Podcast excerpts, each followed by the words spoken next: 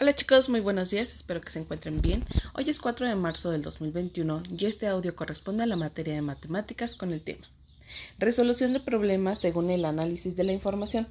¿Y qué significa esto? Bueno, cuando nosotros tenemos un problema matemático o el que sea de la vida, cual, cual problema que tengamos, nosotros tenemos que identificar muy bien cuáles son los datos que nos están proporcionando.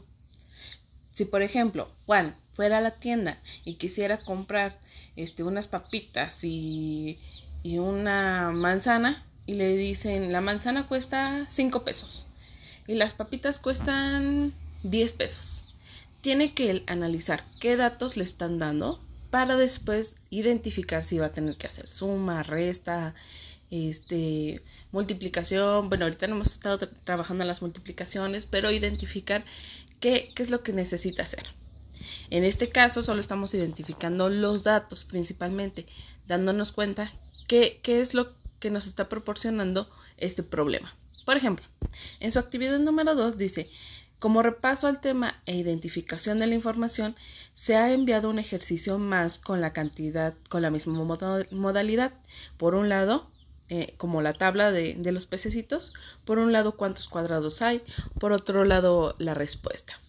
Pero ahora haciendo eh, uso de las figuras geométricas, respondiendo después de las preguntas que ahí se les menciona y tendrán que responder igual en braille. Lo han estado haciendo muy bien, ya sea con su regleta, con, con la máquina Perkins, con su macro regleta, con el material que que ustedes quieran usar y se sientan cómodos. Recuerden que ya aprendimos los números y esto pues ya nada más es como reforzar la información que ustedes tienen.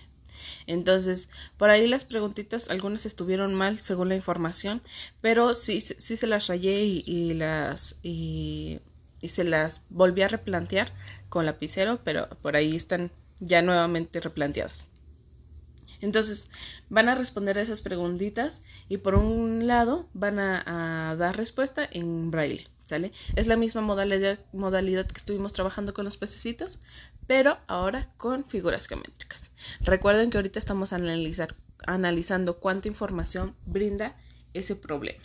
Entonces diviértanse mucho contando cuadrados, triángulos, círculos, rectángulos, las figuras que vienen por ahí y cualquier duda estoy a sus órdenes.